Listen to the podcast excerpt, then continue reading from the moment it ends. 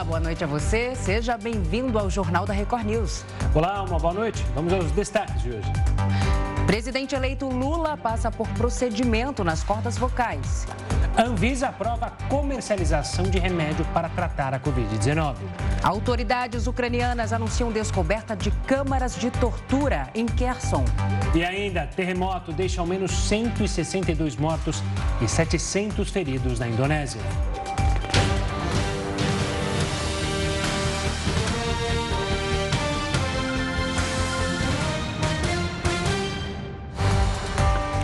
O Procurador-Geral da República, Augusto Aras, convocou uma reunião para discutir as manifestações que questionam o resultado das urnas. O repórter Matheus Escavazini está lá em Brasília e traz os detalhes agora para a gente. Oi, Matheus, boa noite.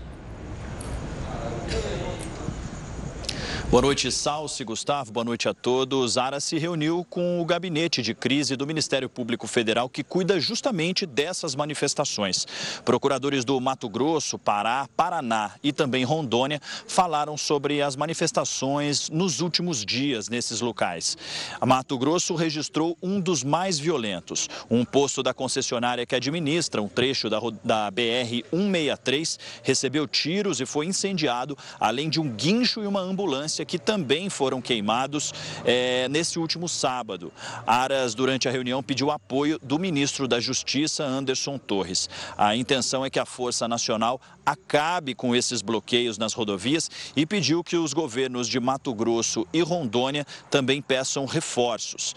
Em Santa Catarina, a Polícia Rodoviária Federal afirmou que esses manifestantes usaram técnicas terroristas como bombas caseiras, rojões, barricadas e até bananas verdes com pregos para furar os pneus e bloquear essas rodovias. Além das rodovias, as manifestações também continuam acontecendo em frente aos quartéis do Exército pelo Brasil. Isso acontece principalmente em Porto Alegre, também em Belém e aqui em Brasília, onde já entrou na terceira semana seguida. Vamos ouvir um trecho do que disse o Procurador-Geral da República, Augusto Aras. Rondônia ainda apresenta alguns pontos de obstrução e lá houve uma solicitação do governador acerca da Força Nacional e em contato há pouco com o senhor ministro da Justiça, Sua Excelência nos informou que vai mandar imediatamente reforçar uh, o contingente da Força Nacional em Rondônia. E o último dia de prova do Enem aconteceu neste domingo. Um a cada três inscritos não compareceu ao exame. O INEP, responsável pela execução e aplicação das provas do Enem, divulgou o balanço do exame de 2022 nesta segunda-feira. De acordo com o Instituto, a taxa de abstenção no segundo dia de prova foi de 32%.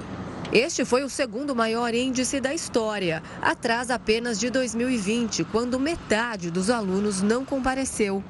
A edição deste ano contou com 3 milhões e 400 mil inscritos, o segundo menor número desde 2006. Para o ministro da Educação, Vitor Godoy, a queda pode ser explicada por uma suspeita de que as edições anteriores tiveram os números inflados. Né, tem uma investigação em curso aí de possibilidades de números inflados de inscritos no, no exame. Está em apuração pela CGU e pelo TCU pode ser uma das razões que explique é, essa redução também.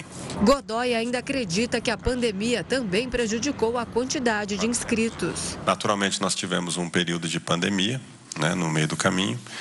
Esse período de pandemia, ele certamente trouxe é, desafios, né? não só para o Enem, mas para toda a educação brasileira. O Enem 2022 teve mais de 5 mil estudantes eliminados por não cumprirem critérios do edital, como usar equipamentos eletrônicos ou saírem do local antes do tempo mínimo.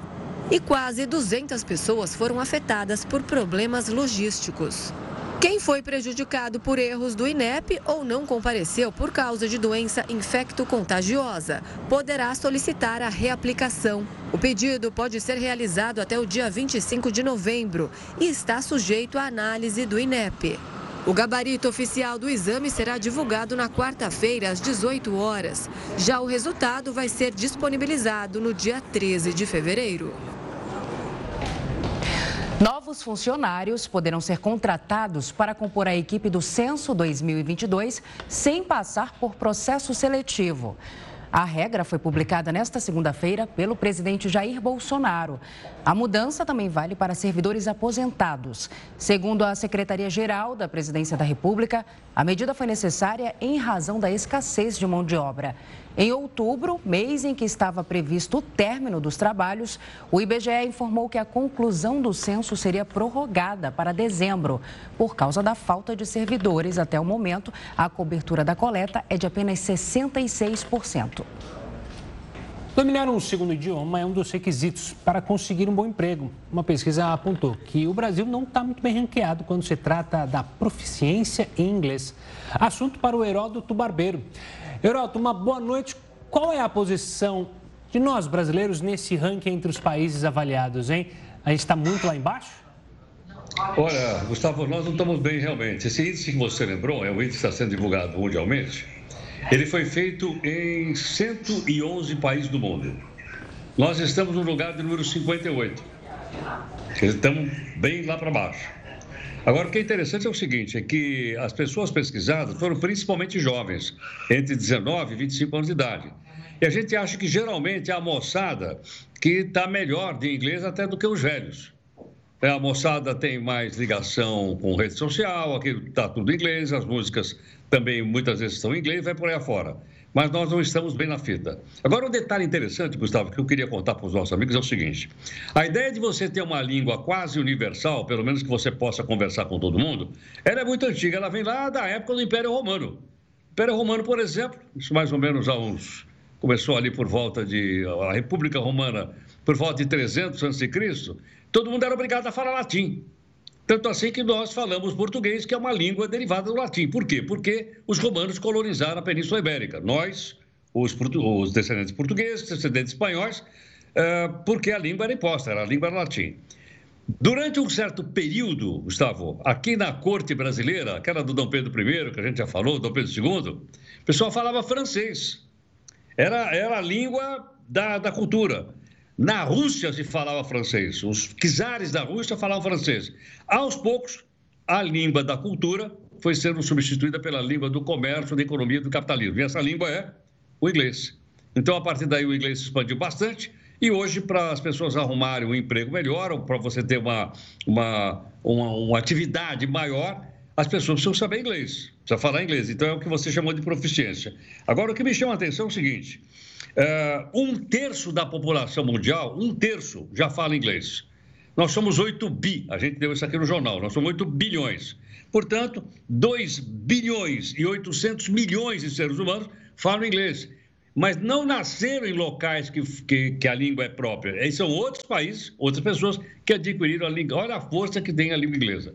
Agora, tem uma coisa curiosa em relação aqui, você vai até gostar, Gustavo, que é o seguinte: na América Latina, quem fala melhor inglês, quem está melhor colocado é a Argentina. Os argentinos são os que falam inglês, estão melhor colocados nessa tabela que eu acabei de falar. E, logicamente, Buenos Aires é uma cidade que está também no topo do ranking. Mas o que me chama a atenção é o seguinte: a Argentina está em primeiro, Costa Rica em segundo, terceiro está Cuba. Pois é, olha só, tem uma rivalidade imensa entre Cuba e os Estados Unidos que vem desde a época lá do Fidel Castro continua com o bloqueio que a gente conhece, aquele bloqueio econômico que já tentaram levantar várias vezes, e ainda assim Cuba está em terceiro lugar das pessoas que falam inglês, da moçada fala inglês. E outra curiosidade, no, no, no, último lugar no ranking da América Latina, por incrível que pareça, está o México. Mas o México não faz fronteira com os Estados Unidos? Faz. O pessoal não vive andando de lá para cá? Anda. E ainda assim, o México está em último lugar na proficiência inglesa. É claro, né? como a gente está falando de juventude, esse pessoal que a gente está mostrando aí, teve pandemia, muita gente saiu da escola e tudo mais. Mas isso é apenas uma constatação seguinte: nesse mundo globalizado que nós estamos vivendo, e cada vez mais global, acabamos de ter aí a, a conferência mundial global do clima, todo mundo lá falou inglês, ou quem não falou inglês teve, teve que traduzir para o inglês. A gente percebe o seguinte: não dá para a gente se movimentar nele sem saber um pouco da língua inglesa. Pelo menos, né, pelo menos, as pessoas poderem se comunicar. E mais, os empregos hoje exigem proficiência em inglês. Sem isso, fica mais difícil você competir, porque a competição também, Gustavo, é global, não é mais local. É, né? Acho, que a gente pode analisar também isso que você mencionou desse ranking, né? Argentina e Cuba lá na frente, muito pelas dificuldades que esses dois países sofrem economicamente e tem muitos que querem deixar o seu país para buscar algo lá fora, né? Então ir para a Europa, ir para os Estados Unidos, principalmente quem está em Cuba, né? A gente vê diariamente é, histórias de cubanos que tentam atravessar a fronteira, então tá aí um dos motivos do, do inglês ser tão forte também lá, uma preocupação muitas vezes em arranjar um emprego fora até do país para fugir, seja é, do regime em Cuba e seja da crise aqui na Argentina, né, Heródoto? Agora, uma coisa também, Gustavo, as pessoas aderirem espontaneamente. Quero aprender uma outra língua porque eu quero um emprego, eu quero ler nessa outra língua, enfim, etc. Outra coisa é o impor. Durante o período soviético, todas as repúblicas soviéticas, inclusive a Ucrânia, eram proibidos de falar a sua língua local e eram obrigados a falar russo. Isso vai da Ucrânia até lá em cima, na Estônia, Letônia, todo mundo era obrigado a falar russo. Você olhar lá embaixo, no Azerbaijão, era obrigado a falar russo, não podia falar outra língua. Então a língua também foi utilizada durante os períodos como forma de você impor a sua cultura e impor a sua dominação política. Mas nós estamos falando de outro assunto. Nós estamos falando de uma adesão espontânea diante das mudanças pelas quais a economia global está passando. Boa, Heroto. Segunda-feira, semana ainda é longa. A gente se fala amanhã, combinado? Quando é que o Corinthians joga na Copa do Mundo, você sabe não? Ah, não tem, a gente, né? Como que a nação corintiana não está na Copa? Eu acho injusto isso aí, acho que tinha que ser revisto pela FIFA, quem sabe. Então, gente, um abraço aí. Tchau, tchau, Gavê. Um forte terremoto matou pelo menos 162 pessoas na Indonésia. O epicentro de magnitude 5,6 foi perto da cidade de Cianjur, na região de Java Ocidental, que fica a cerca de 110 quilômetros da capital do país, Jacarta. A região abriga mais de 2 milhões e meio de pessoas. Diversas equipes de resgate foram acionadas para procurar sobreviventes. Pelo menos 700 pessoas ficaram feridas, mas autoridades locais dizem que esse número pode ser muito maior.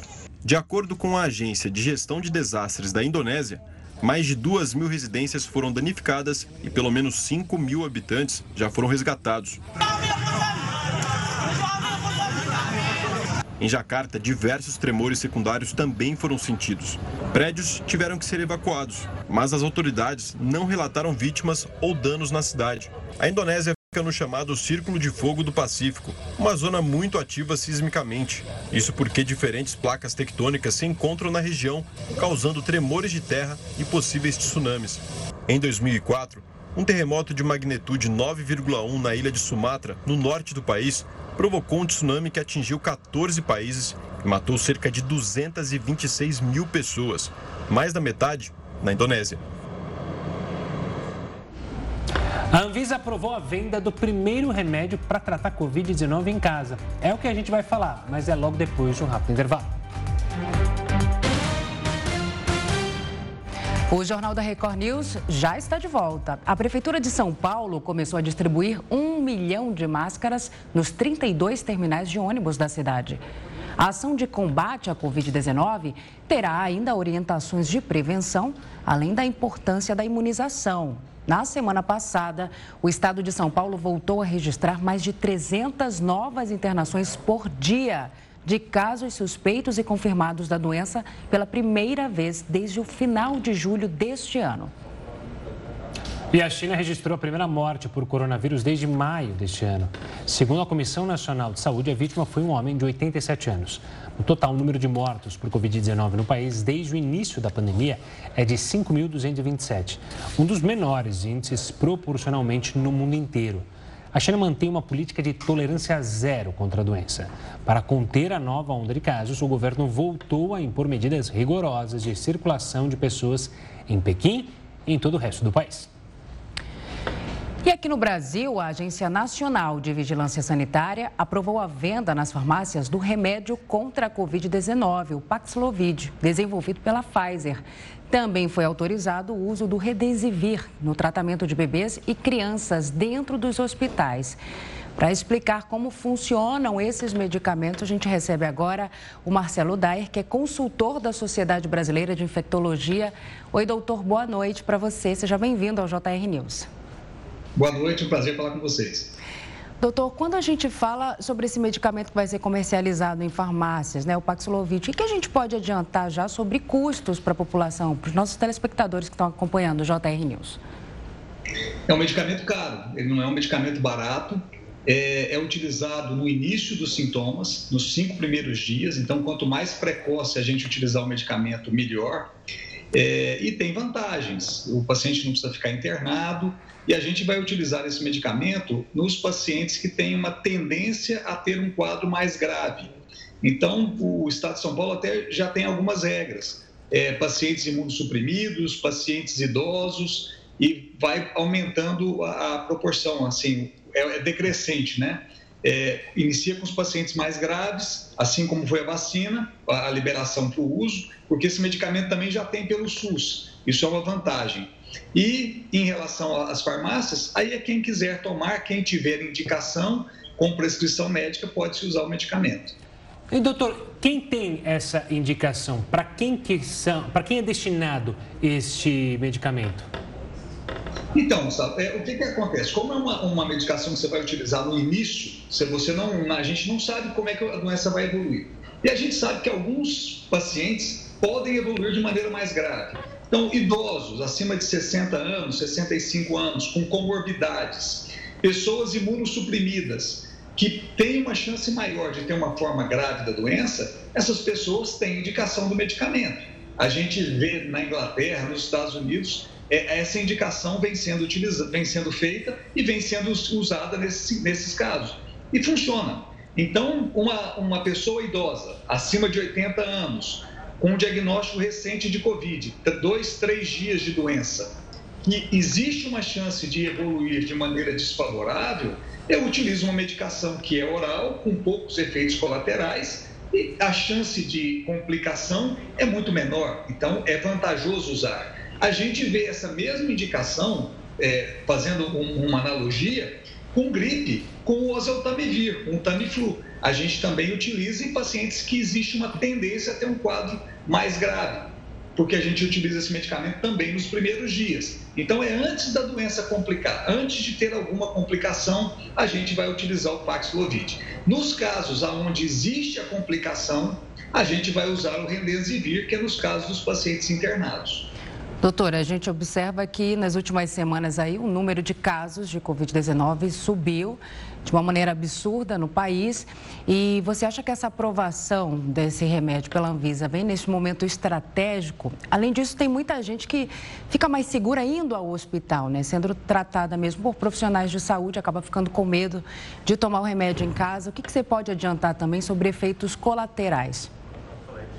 Então, o medicamento, é, eu acho que vem numa, numa hora é, excelente, porque começa a ter um aumento de casos e a gente precisa ter um medicamento que eu possa utilizar antes do paciente ficar grave, antes do, paciente precisar de internação.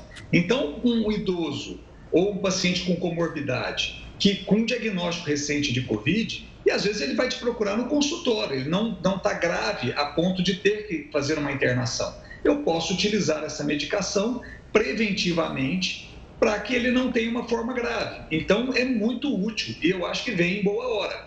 É, a gente já tinha esse medicamento pelo SUS, havia uma liberação emergencial, então existia no SUS, mas não existia a venda. E agora a colocação desse medicamento à venda, ele, a, a, a grande vantagem, existe uma chance da gente não ocupar leitos hospitalares porque usando a medicação precocemente, eu diminuo a gravidade da doença. Então, é, a grande vantagem é essa. E doutor, você mencionou o SUS, para deixar bem claro, é, para o pessoal que está em casa e, e, também fica numa questão de, olha, não tenho dinheiro para pagar um remédio, né? se eu tiver doença, é, já é possível encontrar no SUS, ou seja, se alguém for diagnosticado pelo serviço público, o médico pode receitar e ele conseguir esse remédio pelo SUS? Sim, os medicamentos já foi liberado para o Ministério, para todos os estados e os estados que se encarregam de fazer a distribuição para os municípios. Então, cada estado e cada município, é, normalmente cada estado, ele cria uma regra de distribuição. E aí você vai preencher um formulário, um formulário de medicamento de alto custo, e o medicamento é dispensado. Então, ele já está disponível, já está nos estados para utilização.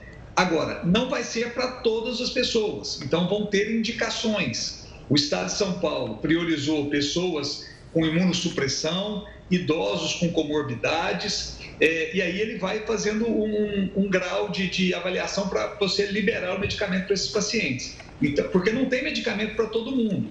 Né? Nós vamos ter um boom de casos agora, nós vamos ter uma explosão de diagnósticos. A maioria dos casos não serão graves, não, terão, não terá necessidade de internações, mas nós temos que ficar atentos, principalmente para aquelas pessoas de risco, pessoas com comorbidades, idosos, e aí sim, para essas pessoas o medicamento já está nos estados, já foi liberado e cada estado vai fazer a sua regra de distribuição.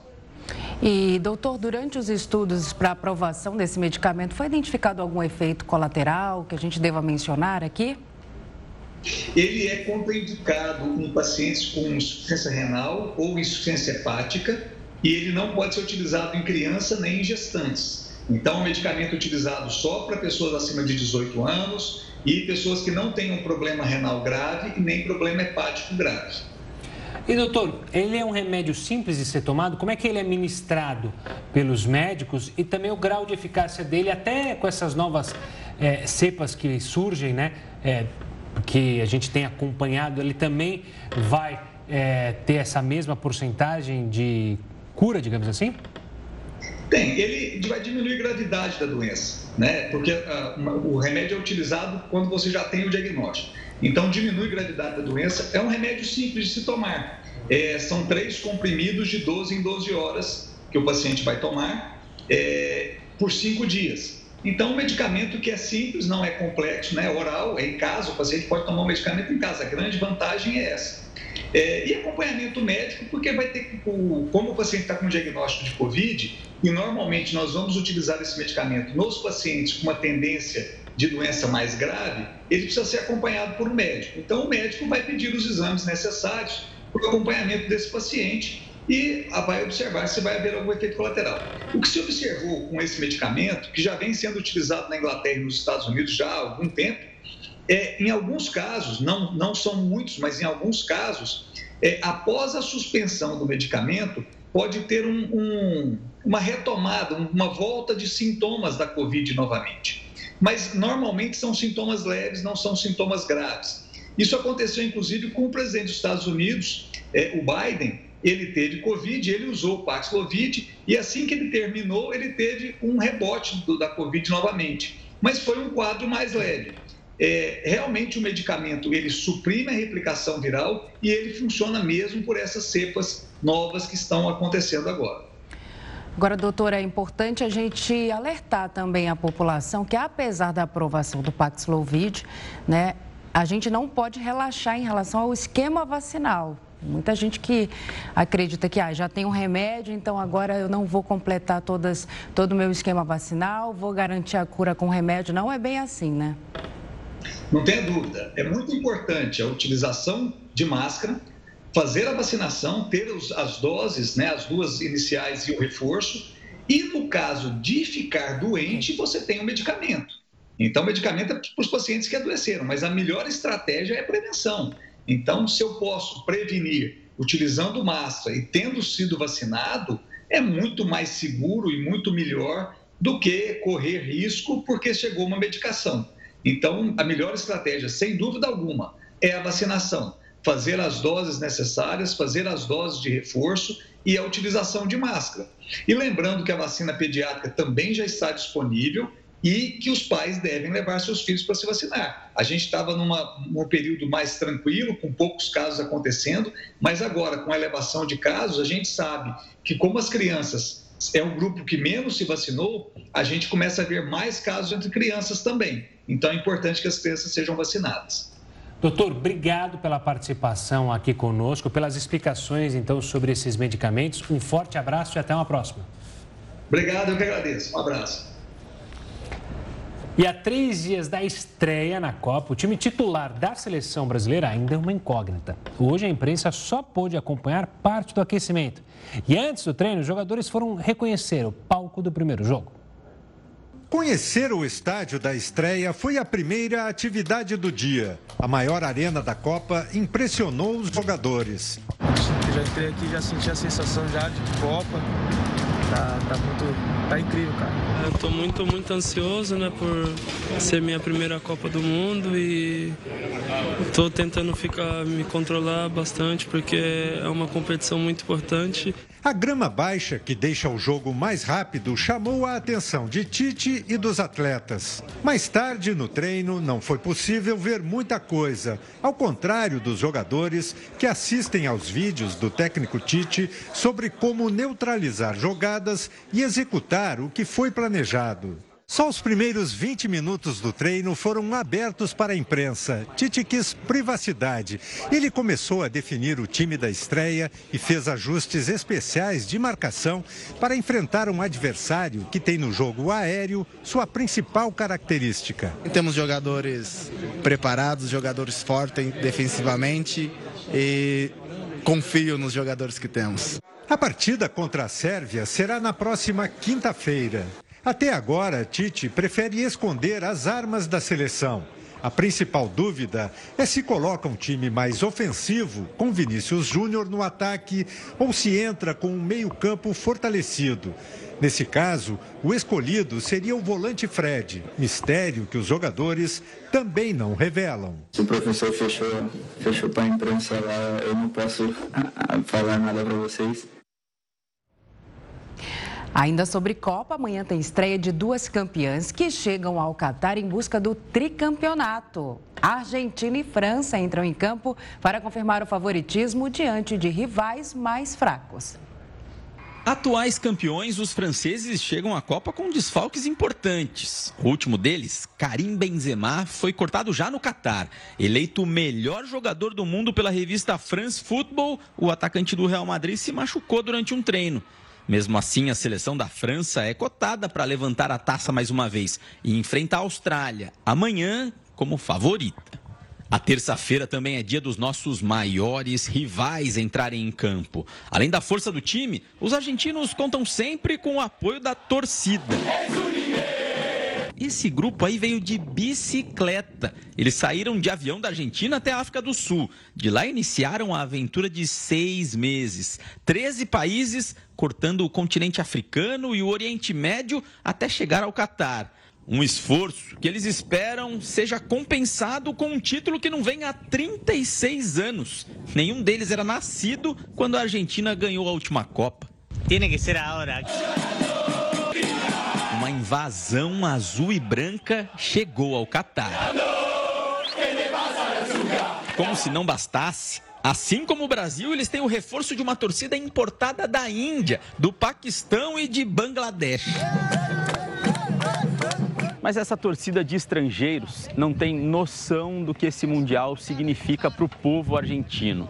A última Copa de Lionel Messi, que tem 35 anos, chega ao seu quinto Mundial para o que pode ser a última dança, o último tango em busca da taça.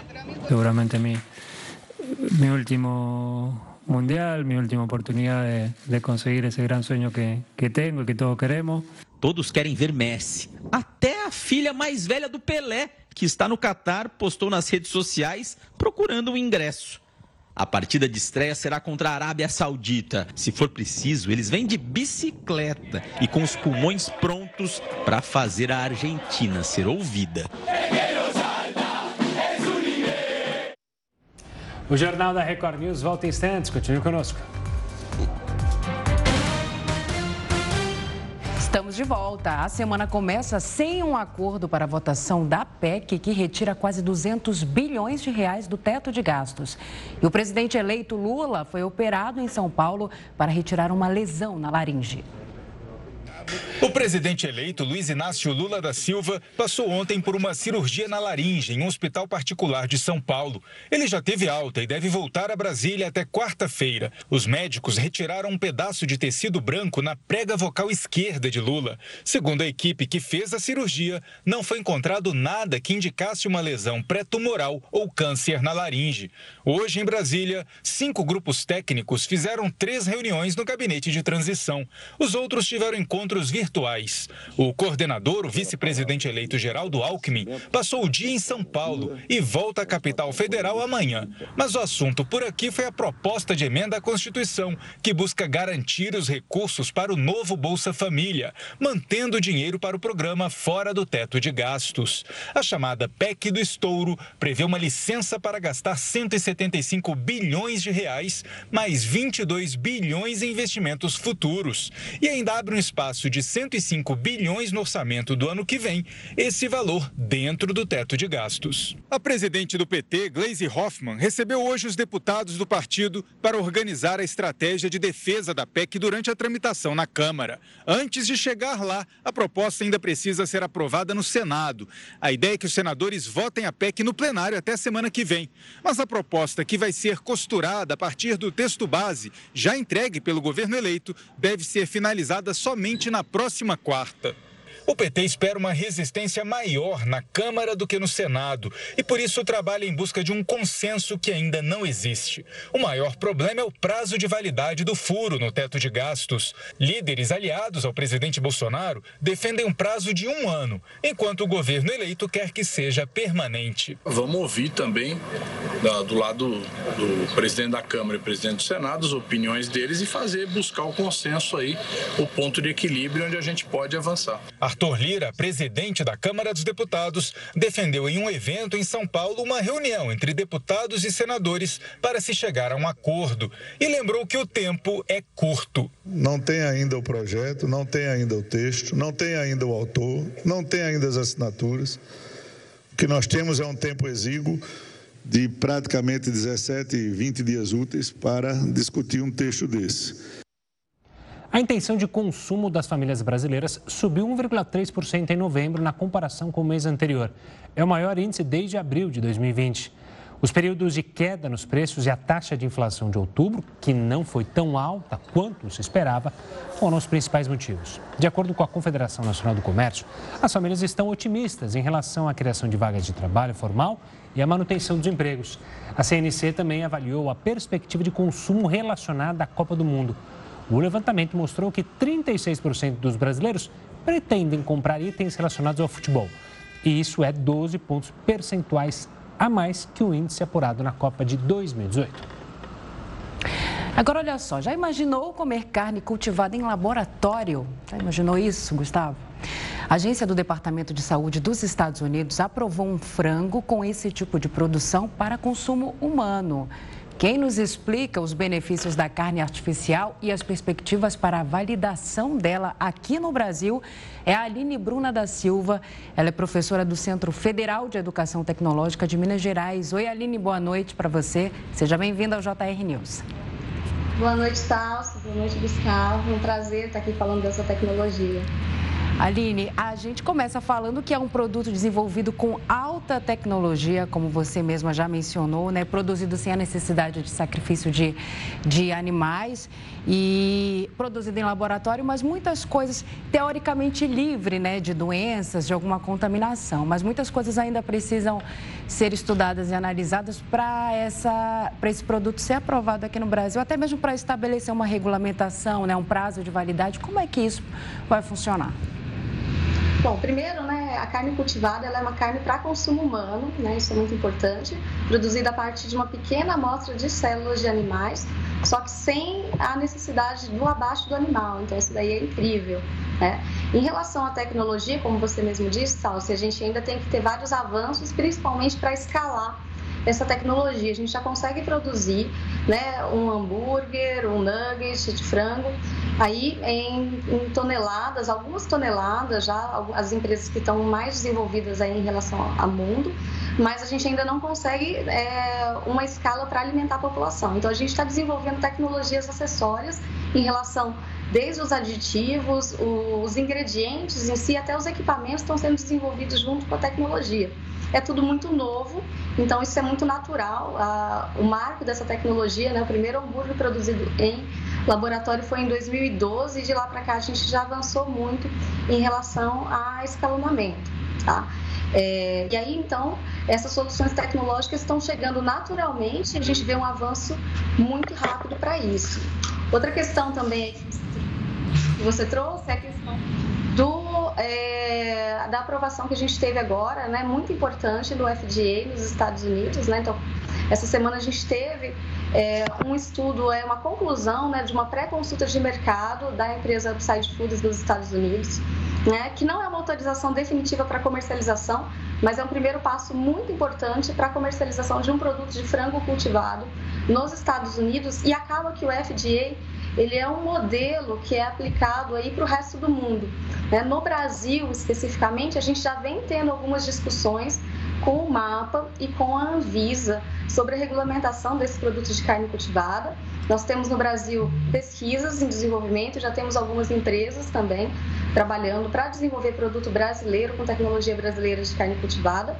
E a gente tem essas discussões já né, iniciadas com o MAPA e com a Anvisa e o que a gente entende é que o MAPA e a Anvisa vai fazer, como o resto do mundo, provavelmente seguir o FDA, que é uma, um, é uma coisa que já acontece com outras tecnologias, né? já que é um órgão aí é, com uma influência muito grande tá? decisória, e aí agora então a gente vê uma abertura de caminho muito grande para a comercialização desse tipo de produto e para alcançar aí não só o mercado americano, mas outros mercados, assim como o mercado brasileiro também. E professora, me diz uma coisa, acho que muita gente se pergunta isso. Ela tem de fato gosto igual, parecido a uma carne, digamos assim, natural, a carne de animal? O objetivo disso é juntar, é deixar o gosto muito próximo do que é uma carne bovina? Ou de frango, enfim? O que a gente tem hoje, né, é, a gente chega sim, né, muito próxima já da, da carne cultivada, porque no final o que a gente consegue fazer no laboratório né, é uma combinação de células de músculo e células de gordura de uma forma projetada. Né? A gente fala engenheirada, a gente usa a base da engenharia de tecidos para poder fazer essa construção. Então, na verdade, é carne, né? Então, ela realmente vai ter aí semelhanças, coisas que vão ter que estão sendo desenvolvidas ainda, a questão da textura, a quantidade de fibras a maturidade dessa, desse tecido cultivado em laboratório, tá? mas né, até a gente pode ter uma visão de ir além. A gente consegue sim, né, já se aproximar muito de um produto de carne que a gente está acostumado, né, por vias tradicionais, mas no futuro, né, essa tecnologia abre para a gente a oportunidade, inclusive, de trazer novos sabores, novas é, combinações que de repente a gente nem consegue imaginar hoje, não consegue projetar hoje. Então, assim, a carne cultivada, ela pode ser muito semelhante ou, né, pode ser até melhor no futuro próximo aí, em termos de desenvolvimento. Principalmente na questão de saúde, né? É, agora, deixa eu te fazer uma outra pergunta. Quando a gente fala em relação ao custo, aqui no Brasil a gente enfrenta uma alta absurda né, no valor da carne. E essa carne teria um valor acessível à população? Ó, o que a gente tem hoje, né, a tecnologia ela ainda está em desenvolvimento e toda a parte, toda a cadeia tecnológica ainda está em desenvolvimento. Hoje a gente utiliza muitos recursos de, da indústria farmacêutica, né, que tem, por exemplo, os bioreatores. É, então, né, o custo dela ainda é elevado, mas a gente sabe, por exemplo, que o primeiro hambúrguer produzido em laboratório né, custou em torno de 330 mil dólares para ser produzido, isso em 2012.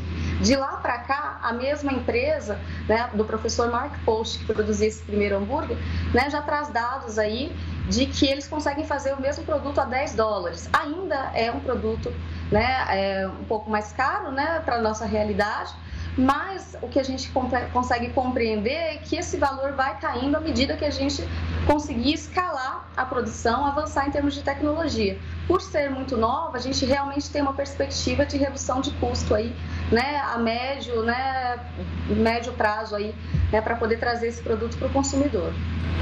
Professora, e sobre a questão, é, os pontos negativos ou que possam ser negativos desse conceito? Quando a gente imagina, acho que quem está em casa, é, uma manutenção em laboratório na produção, não haveria muita química, muita biotecnologia na produção disso? Isso não poderia fazer mal é, para o corpo? é, há essa preocupação, justamente por isso que é preciso passar pelas agências, tanto dos Estados Unidos quanto as outras agências. É, essa é uma preocupação da, da indústria? Sim, com certeza essa é uma preocupação. Né, tanto da indústria quanto mesmo da academia em relação à segurança. Então, em primeiro lugar, né, toda, todo o desenvolvimento dessa carne cultivada né, e a aprovação junto aos órgãos regulamentar, é, regulamentadores aí no Brasil e fora do Brasil estão sendo feitas em conjunto. Então a gente está trabalhando para é, ter aí toda, todos os dados que garantam a segurança para o consumidor. E eu acho que assim, mais uma vez a gente já tem aqui um dado importante, né, que é esse do FDA, que saiu a semana passada. E o FDA, é, ele tem aí né, um órgão muito reconhecido e ele fez uma análise profunda no produto da Upside Foods, que é um frango cultivado. E uma coisa interessante do relatório do FDA é que ele não identificou nenhuma propriedade né, nas células descritas no produto da Upside Food que torna essas células diferentes das células de um animal, né, da maneira que a gente conhece em relação à segurança do alimento. Então, isso para a gente é uma sinalização muito importante, né? mas ao mesmo tempo, assim, a gente tem muita biotecnologia, tá? mas isso é uma coisa positiva, porque a gente vai conseguir fazer um produto agora em condições rastreáveis, muito mais controladas até do que a condição que a gente tem atualmente.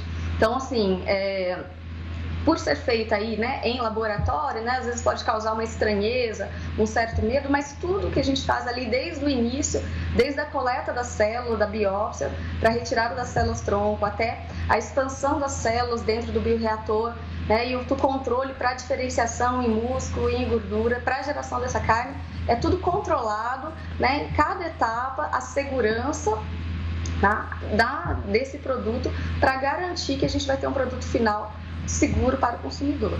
Só para a gente finalizar, Aline, é também uma produção aí que vem para dar um pouco de alívio né, para o meio ambiente, porque a pecuária é muito criticada por conta da emissão de gás metano, né, que é um dos responsáveis pelo efeito estufa. A gente tem uma perspectiva né, que essa tecnologia ela vai trazer também muitos benefícios ambientais, né, já que a gente reduz o uso de terras, né, sem a necessidade da criação do animal agora para a produção da carne, redução também do, do uso de água e, consequentemente, redução de emissão de, de gás carbônico, né? que é aí é importante aí, né, em termos ambientais. É, obviamente, a gente é na área, a gente gosta de ressaltar né, que a gente está em uma tecnologia que ela não está vindo para substituir a produção é, agropecuária tradicional, ela é um, complemento, até porque a gente precisa de soluções, já que a gente atingiu aí nessa última semana né, 8 bilhões de habitantes e vamos atingir aí, até 2040 em torno de 10 bilhões de habitantes no mundo. Então, a única forma de alimentar todo mundo e manter o planeta saudável é desenvolver tecnologias tá? na produção de alimentos. Aí, dentre elas, a carne cultivada é uma tecnologia que traz mais uma solução de proteína que vai ser complementar ao que a gente traz agora, diminuindo os impactos ambientais. Tá, tá certo. certo. Aline, obrigada pelas suas informações. Uma boa noite para você. Muito obrigada. Tchau, tchau, professora. Olha, hoje à noite, os peões disputam o poder do lampião em A Fazenda. E na sequência, é claro, a Fazenda News recebe convidados especiais para debater tudo sobre o reality. Temos a reportagem ou não? Enquanto isso, eu fico imaginando aquele hambúrguer que eu queria comer quando a gente ficou mostrando as imagens. Acho que a gente está colocando no ponto a reportagem. Em instantes, a gente traz é, com a reportagem completa lá da Fazenda. A Prefeitura do Rio de Janeiro sancionou uma lei que obriga pet shops e clínicas veterinárias a informarem casos de maus tratos para a polícia. Quem tem mais informações sobre essa mudança é o Denis Queiroz. Oi, Denis, boa noite. Olá, boa noite, Salsi, boa noite, Gustavo. Agora a Prefeitura do Rio de Janeiro sancionou uma lei que obriga as instituições veterinárias a acionarem a Delegacia de Meio Ambiente em caso de sinais de maus tratos a animais domésticos. Agora, os pet shops, clínicas e hospitais veterinários que detectarem ali durante o atendimento qualquer tipo aí de maus tratos devem acionar a delegacia mais próxima por meio de um ofício ou por meios digitais. Quem não cumprir essa nova lei pode sofrer advertências, multas e até embargo do funcionamento. Segundo a Polícia Civil, em crimes de maus tratos aos animais, o autor pode ser condenado a uma pena que varia de 2 a 5 anos de prisão, com multa e proibição da guarda do animal. De acordo com o Instituto de Segurança Pública do Rio de Janeiro, entre 2019 e 2020, o estado registrava um caso de maus tratos a animais a cada dois dias, sendo a maioria cometida dentro das residências. Voltamos com vocês aí no estúdio, Salsi e Gustavo.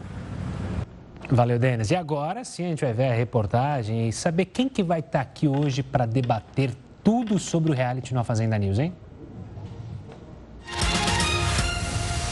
Uma nova semana começa em A Fazenda. Os peões já se preparam para enfrentar mais uma prova de fogo. A expectativa dos participantes pelo Lampião é cada vez maior já que quem tiver o poder consegue mexer na formação da roça de amanhã. Logo depois da exibição do reality, a apresentadora Fabiana Oliveira vai analisar tudo sobre a prova em A Fazenda News. A atração terá a presença do jornalista Flávio Rico e do ex-peão Vini Butel. Na sexta-feira, o ex-peão Rafael Ilha e a jornalista Andréa Coraza participaram do programa. E para o campeão da décima edição de A Fazenda, o cenário pode se complicar para Moranguinho. Olha, eu acho que a partir desse momento no jogo é, vai ficar estranho para Morango. Ela, ela, ela traiu o amigo dela, ficou ruim para ela e o próprio grupo dela, a partir desse momento, fica com o pé atrás. Por quê? Pô, se ela fez isso com o André, que era. Imagina com a gente. Para começar a semana bem informado sobre tudo o que acontece no reality, não perca a Fazenda News. Mais de um bilhão de jovens correm o risco de perder a audição e o grande vilão é o fone de ouvido. O Jornal da Record News volta já. Autoridades ucranianas anunciaram a descoberta de quatro locais de tortura usados pelos russos na cidade de Kherson. De acordo com o Ministério Público da Ucrânia, os locais eram usados enquanto os russos ocupavam Kherson, que foi recuperada pelos ucranianos no último dia 11 de novembro. Entre os quatro prédios visitados estão centros de detenção provisória de antes da guerra, onde os russos teriam detido e torturado pessoas ilegalmente. Nos locais descobertos, os investigadores apreenderam pedaços de bastões de borracha, dispositivos para eletrocutar civis, munições e outros itens. A Rússia não se posicionou sobre a acusação, mas prometeu punir os ucranianos que executaram mais de 10 soldados russos que estavam desarmados. A Comissão Parlamentar de Direitos Humanos da Ucrânia negou que o exército do país tenha executado prisioneiros de guerra e afirmou que os soldados ucranianos apenas se defenderam dos ataques. E a inflação teve a maior variação para a classe de renda alta em outubro é pelo menos o que revela um levantamento do IPEA. Os reajustes do transporte foram os principais responsáveis pelo aumento do índice para esse grupo. Os preços das passagens aéreas subiram 23,4% no mês. A variação da inflação para as famílias com rendas maiores foi de 1,14%. No acumulado do ano, a inflação para esta classe beira os 6%. Já para quem tem renda muito baixa, a alta foi de 0,51%, puxada pelos alimentos e bebidas. Agora a gente fala da Conferência do Clima deste ano, que conseguiu fechar acordos inéditos, mas alguns tópicos ficaram em aberto. Pela primeira vez na história, o evento promovido pela ONU aprovou um financiamento das maiores potências para os países vulneráveis à crise do clima. O Fundo de Perdas e Danos vai destinar a verba dos países mais ricos e principais responsáveis pelas mudanças climáticas para regiões pobres que mais sofrem com as consequências da crise, como enchentes e furacões, por exemplo. O Paquistão, por exemplo, é um país que teve uma onda de calor que matou mais de 5 mil pessoas em junho, julho e agosto desse ano e depois teve inundações que acabaram com um terço da área do, do país do ponto de vista de destruição uh, das plantações. Mas, por enquanto, ainda não se sabe de onde esse dinheiro vai sair e quais países em específico vão recebê-lo. Também foi a primeira vez que o documento oficial dos resultados da conferência citou as soluções baseadas na natureza, ou seja, ações que usem os recursos naturais de forma sustentável para diminuir os efeitos da crise climática. Porém, a COP27 não conseguiu resolver questões antigas. Uma delas foi o fim do uso de combustíveis fósseis e carvão. Neste ano, a discussão deste tema não avançou e os mesmos termos da conferência anterior foram mantidos. Outro tópico sem conclusão no Egito foi o limite da temperatura global. Para evitar consequências mais graves, os países precisam reduzir a emissão de gases do efeito estufa, o objetivo é garantir que o aquecimento do planeta não passe de 1,5 graus Celsius até 2100. De acordo com cálculos da ONU, as emissões desses gases precisam cair pela metade até 2030 e 70% até 2050. Em 2015, as principais potências prometeram que a partir de 2020 dariam 100 bilhões de dólares por ano para ajudar os países em desenvolvimento a se prepararem para as mudanças climáticas. Essa meta ainda não foi cumprida e as expectativas de que alguma medida imediata fosse tomada na COP27 também não foram atendidas. Tudo apontou que mais de um bilhão de pessoas estão em risco de perda auditiva. Basta andar pelas ruas de qualquer cidade, reparar no transporte público ou ter algum jovem na família para descobrir que na maior parte do dia eles estão de fones de ouvido no último volume. O que parece ser um hábito inofensivo pode causar sérios problemas. Um estudo publicado na revista científica BMJ Global Health mostra que cerca de 1,35 bilhão de pessoas entre 12 e 34 anos corre o risco de sofrer perda auditiva significativa devido à permanência em lugares de entretenimento barulhentos e ao aumento do uso de fones de ouvido. Pesquisadores da Universidade da Carolina do Sul, nos Estados Unidos, se concentraram em 33 artigos publicados entre 2000 e 2021 sobre os hábitos auditivos de indivíduos nessa faixa etária. No total, foram analisadas respostas de mais de 19 mil entrevistados de 20 países. As pesquisas foram selecionadas e divididas em dois grupos: 17 estudos focados no uso de fones de ouvido e 18 em locais de entretenimento musical. Os cientistas calcularam que 48% dos jovens foram frequentemente expostos a ruídos altos em locais de entretenimento, o que equivale a aproximadamente 1,35 bilhão de indivíduos. Já no caso dos fones de ouvido, 23,81% dos jovens se expõem ao ruído excessivo. Ocorre que as perdas auditivas, quando induzidas por ruídos, são perdas do nervo auditivo. E o nervo auditivo, até o presente momento da medicina, não tem recuperação.